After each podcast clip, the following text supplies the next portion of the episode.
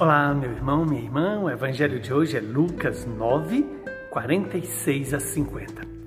Naquele tempo, houve entre os discípulos uma discussão para saber qual deles seria o maior. Jesus sabia o que eles estavam pensando. Pegou então uma criança, colocou-a no junto deles e disse-lhes: Quem receber esta criança em meu nome, estará recebendo a mim.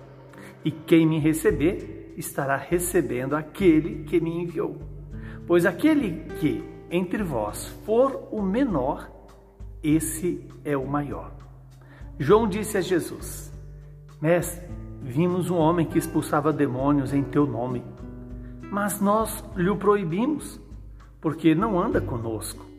Jesus disse-lhe: Não o proibais, pois quem não está contra vós está a vosso favor palavra da nossa salvação.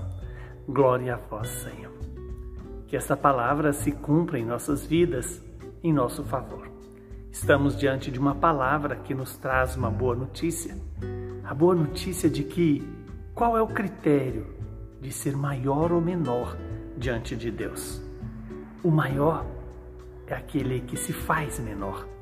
É aquele que se assemelha às crianças é aquele que traz para nós a simplicidade, a humildade e ao mesmo tempo a confiança em Deus. Que hoje eu e você possamos ter como parâmetro de comportamento, é, como referência, o próprio Jesus, que sendo Deus se fez pequeno, se fez humilde, se fez servo, servo de todos, de todos nós que somos pecadores. E quando Jesus disse: que quem acolhe as crianças acolhe o próprio Jesus. Se colocar a serviço dos pequenos é servir o próprio Senhor. Que o Deus Todo-Poderoso nos abençoe e nos conceda essa graça de ser pequenos diante de Deus, no sentido de ser humilde diante do mundo, de ser simples diante do mundo. Mas essa não é uma obra fruto do meu ou do seu esforço é a, a obra que é fruto da presença do Espírito de Deus, do Espírito de Cristo. Mas esse é um processo longo que pressupõe a decisão nossa de querer converter-nos, sair do homem soberbo para a humildade, sair do homem é, orgulhoso para a simplicidade. E é isso que nos assemelha à vontade de Deus. Ser como as crianças, acolher as crianças como acolhendo o próprio Jesus e saber que aquele que está conosco não será contra nós.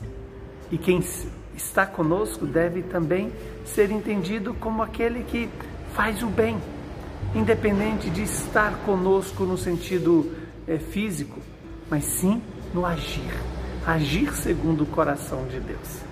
Que Deus Todo-Poderoso nos abençoe e nos santifique, Ele que é Pai, Filho e Espírito Santo. Saúde e paz para você.